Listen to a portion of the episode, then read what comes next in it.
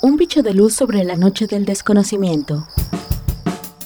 Divulgación de la ciencia, la tecnología y el arte en la Universidad Autónoma del Estado de Hidalgo. Un podcast con la maestra Elsa Ángeles Vera. Luciérnaga. Luciérnaga. Hola, ¿qué tal? Soy Elsa Ángeles. Luciérnaga es un programa de divulgación de la ciencia de la Universidad Autónoma del Estado de Hidalgo. Y hoy tendremos una charla con Sócrates López Pérez.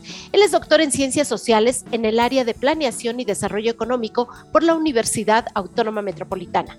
Es miembro del Sistema Nacional de Investigadores Nivel 2 y miembro de la Academia de Investigación de esta casa de estudios, donde además, por supuesto, tenemos la fortuna de que sea profesor investigador en el área académica de sociología y demografía. Hay mucho que hablar de él, pero les voy a decir nada más de manera muy concreta con relación al tema que vamos a hablar hoy.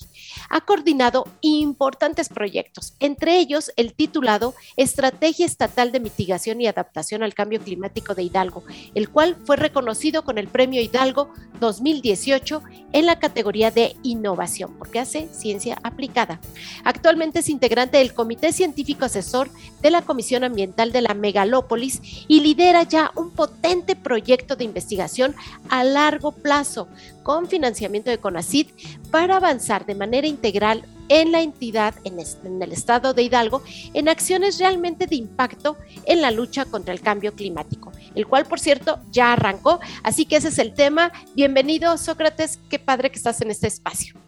Elsa, te agradezco muchísimo tu invitación. Creo que es lo que debemos de hacer mucha gente, el trabajo de divulgación, de comunicar nuestros trabajos a los jóvenes, a la gente, a la gente como tú dices exactamente, a la gente común que está en la calle, a los comerciantes, a estudiantes desde, primaria, ¿eh? Así y tenemos que crear ese vínculo con todos ellos de lo que estamos haciendo, ¿no? Muchas veces se ven con nosotros como muy técnico, como que los grandes científicos, como ese, ese ícono que, tiene, que luego se, se, tiene de los científicos, con esa bata llena de laboratorios. Y aburridos y feos. Y aburridos. No, ¿eh? para nada. Somos bien reventados los científicos, nos gusta andar en bici, jugar, integrarnos con, con mis hijos, uh -huh. ir a fiestas, bailar, bailar cumbia, este, y todo, ¿no? Y entre ellos, pues la propia preocupación que tenemos hoy de desarrollar con profesionalismo nuestro trabajo y que tenga gran impacto hacia la sociedad, ¿no? Y una de las preocupaciones pues, es esto que,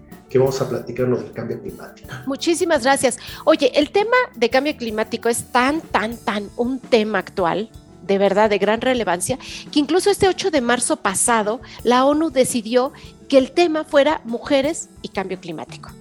Entonces, están tratando de empujar desde todas las instancias internacionales en que sea la agenda número uno, porque cambio climático nos atraviesa en todo, ¿no? Nos atraviesa en todo. Entonces, ¿qué onda con la ciencia? Sobre todo tú, sociólogo, que andas metido ahí y que logras convocar a científicos de muchas áreas, de muchas áreas del conocimiento, a decir, pues, ¿qué hacemos? ¿Qué hacemos con el cambio climático en, Hidalgo? ¿Cómo le damos a la gente herramientas para que realmente nos involucremos con el tema? Así que platícanos a grandes rasgos este último gran proyecto que traes en manos.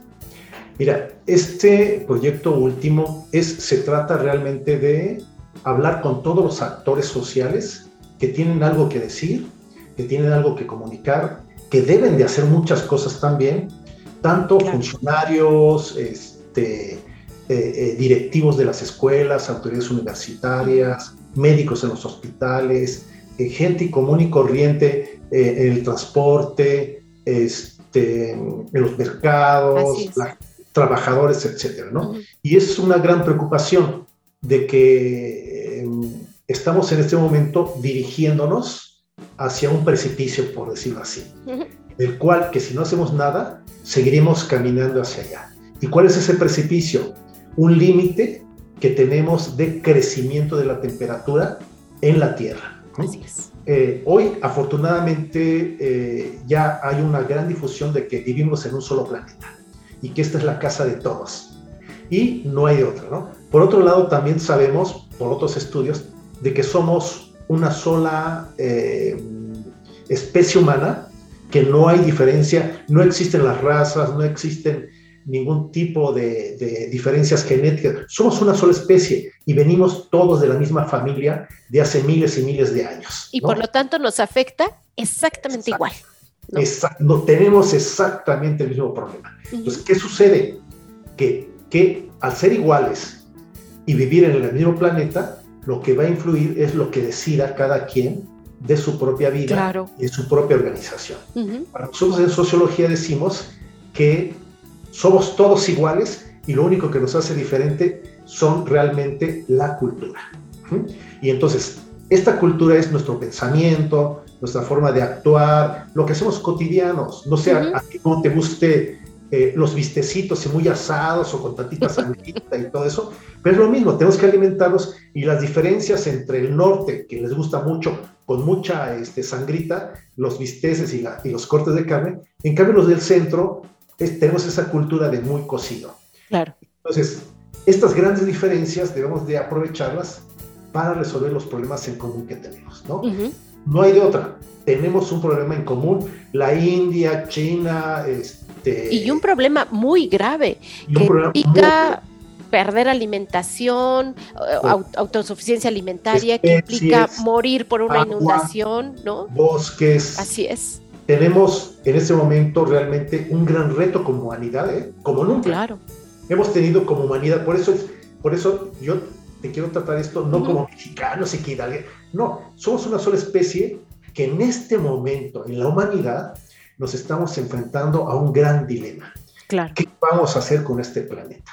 ¿No? Entonces, todo el mundo anda discutiendo, analizando, los jóvenes interesadísimos al frente de movimientos sociales, las mujeres eh, luchando precisamente por estas cuestiones de igualdad, de equidad, pero también por esto que señalas del cambio climático, porque eh, dentro de los estudios que hemos hecho, cuando yo hago el análisis diferencial para mí, nunca es así igual sino que hacemos las diferencias culturales, hombres, mujeres, niños y todo eso, y los resultados que tenemos, que incluso lo voy a presentar, ya envié mi ponencia al, al, Congreso de Empoderamiento. Órale. Yo hago un análisis de cómo afecta el cambio climático a las mujeres. Y afecta más. Afecta más. Exacto. Y las puede trabajar como no creas, ¿eh? Sí. Si, el agua, ¿quién lleva el agua? ¿Quién, Además, ¿quién defiende la tierra? ¿Quién defiende la tierra? ¿Quién, quién procura los alimentos? Los ¿Quién alimentos. Procura el agua en la casa? ¿Quién procura la salud de los niños? ¿Quién procura los alimentos y los, los animales en la casa? Así ¿Quién es. Las mascotas? ¿Quién limpia en la casa? ¿Quién lava los trastes? ¿Quién baña a los niños para que tengan salud? Claro. De eso vamos a tener que hablar en otro podcast contigo sobre estos resultados, porque es, es cierto, te digo, la ONU, este fue el lema el lema del 8 de marzo, del Día Internacional de las Mujeres, fue Mujeres y Cambio Climático. Pero bueno, fueron científicos quienes alertaron del cambio climático y nadie los pelaba. Científicos, científicos. Ahora son científicos y científicas a los que les han dicho, oigan, pues ¿cómo lo solucionamos, no? Y entonces tú te subiste a ese barco desde hace un buen rato, tienes un buen rato trabajando el tema. ¿A quiénes sumaste? ¿Cuántos están trabajando? Y concretamente, ¿qué productos vamos a poder ver de este gran proyecto de investigación? Que por cierto, es a largo plazo, digamos, no es tan para el, próximo año, ¿no? Platícanos sobre estas características. Pues mira, eh, tuvimos la oportunidad de competir como universidad en una convocatoria de CONACYT ganamos el proyecto afortunadamente. Lo, central que estamos eh, proponiendo al CONACYT para, para que nos financie es construir, en primer lugar, si queremos hacer acciones, si queremos hacer cosas, que todos tenemos ganas de mejorar las cosas siempre, pero lo importante de aquí es cómo nos vamos a orientar, qué dirección llevamos, en dónde tenemos mayor impacto.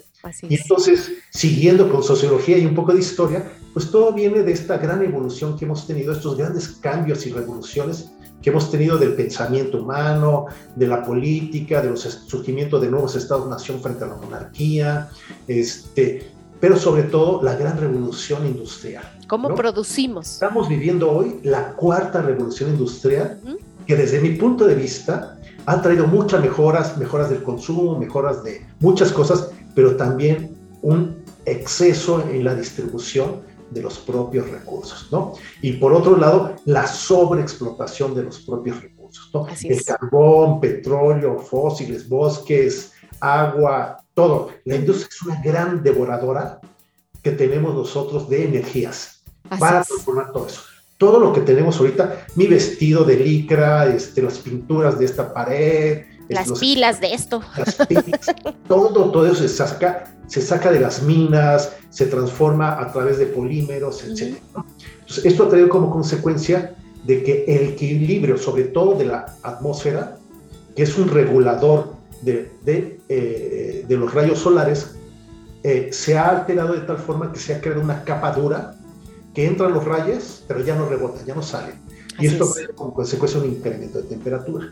El otro punto muy interesante es que estamos viviendo un periodo que se llama Eoceno, en donde jamás en la historia de la vida del planeta había sido tan agradable todo, ¿no? O sea, bonito clima, estable, pues ya no hay, ya no hay eras de hielo, este, ya no hay grandes cataclismos que hayan desaparecido especies, etcétera, ¿no? Llevamos ya cerca de 10.000 años en donde estamos viviendo ahora sí que muy chido, muy padre. Ok. ir a las playas. Pero creo que nuestras vacaciones están por terminar, ¿no? Se acabaron las vacaciones. Tenemos que ponernos a trabajar porque ya le pusimos en la torre al planeta. Así es. Eh, los expertos del cambio climático, que en inglés se llaman IPCC, son los reguladores que a través de la ONU, donde todos nos hemos reunido, todos los del planeta nos hemos reunido, los que estamos preocupados, digamos, entre ellos México, en lo que se llaman las, las, las, comisiones de las partes, que se llaman COPs. Entonces ya llevamos 26 reuniones, 26 COP. Acaba de que además, ustedes lo que aportan son datos, o sea, datos concretos de mediciones concretas de lo que está sucediendo, de, de lo que impacta el cambio climático, ¿no? Sí. Entonces, es la medición, es sobre todo lo que se llama línea base e inventario de gases. Y a partir de ello, ya tomamos decisiones en dónde tenemos que impactar. ¿Y qué tenemos que hacer en Hidalgo, Sócrates? En Hidalgo tenemos mucho trabajo pendiente por los próximos años. Eh, lo primeritito que debemos de hacer es completar lo que se llama eh, Sistema Estatal de Cambio Climático. Ajá, ok. El Sistema Estatal de Cambio Climático lo compone una ley, la Ley Estatal de Cambio Climático. Ya la tenemos. El Plan de Acción ante el Cambio Climático ya lo tenemos, ya lo hizo la universidad junto con otros investigadores. Exacto, tú has participado mucho en esto. Exacto. Y de ahí la estrategia de mitigación y adaptación ante el cambio climático, que también la acabamos de terminar. Todo eso lo subimos a una plataforma para que esa plataforma, como tú dices, tomemos datos y esos datos deben ser indicadores de hacia dónde dirigir nuestros esfuerzos, ¿no? Sí, porque sabes la fuente, la fuente de, de los gases de efecto invernadero, sabes la cantidad a través de este trabajo que ustedes hicieron multidisciplinario. Pero ahora, ¿qué ha pasado? ¿Lo están aplicando en los municipios? No, porque eso tenemos que cerrar. Lo que nos falta pinza, ¿no? los programas de mitigación y adaptación de los municipios. Así es. Y con eso cerramos el sistema estatal de cambio climático. Ese es el programa, ese es el proyecto de CONACYT que tenemos. Así es. Y que hemos visto cuáles son los grandes pendientes. Uf. La refinería, la termoeléctrica, las cementeras, aguas de residuales, móviles que arrojan una gran cantidad de dióxido de carbono, residuos sólidos urbanos, aguas residuales. Tenemos que poner orden. Bueno, hasta las cacas de las vacas que están aportando fuertemente en el estado. Así es. enorme de metano. Ahora platícanos, nos quedan pocos minutos. Concretamente, ¿qué productos vamos a ver? O sea, la gente que caminamos de a pie, que estamos preocupados, pero que de repente tampoco sabes qué hacer, cómo aportar para el cambio climático, ¿no? Pareciera que tus pequeñas acciones que puedes realizar no es mucho, pero ustedes van a, proporcionarnos como herramientas, digamos, para esto. Entonces, creamos la plataforma. Volvemos a medir los gases en este momento porque la última edición ya tiene 6, 8 años. Sí. Ya que tenemos la medición, diseñamos los programas eh, municipales de cambio climático de tres zonas metropolitanas. Ese sería como el producto central. Ese producto central nos da la posibilidad de hacia dónde dirigir nuestros esfuerzos, Así es. cómo maximizar los recursos, cómo minimizar costos y, y, qué gas tenemos que impactar más importante. Como tú dices, ¿qué gas? ¿Qué fuente? ¿Qué, ¿Quién está generando la mayor cantidad de... Y concretamente te vas a atacar ahí, ¿no? Ah, y nos vamos a ir directamente. Eh, no tenemos recursos, no hay, eh, los presidentes municipales van a decir, no, es que necesito dinero y que... todo el mundo anda perdido en el tema. O sea, todo el mundo anda perdido en el tema. Nada. lo pueden asumir en el, en el discurso, pero no saben ni de lo que están hablando, ¿no? Exactamente. Entonces, todo quieren resolverlo con dinero. No. Primero tenemos que saber qué debemos de hacer, antes de saber cómo cuesta. Después de ahí, quién es el responsable. Después de ahí, quién quiere hacerlo. ¿Quién puede hacerlo? Y yo te diría que realmente lo único que se necesita son voluntades Así es. y una buena orientación de los científicos. Que escuchen a los científicos, ¿no? Que escuchen a los científicos. ¿Por qué? Porque, por ejemplo, tú tienes un parque. Un parque se puede convertir en un gran capturador de carbono. Eh, un, un, espacio público podemos replantar. Entonces va relacionado el desarrollo de la ciudad con los impactos y la captura que tenemos, que podemos tener de carbono.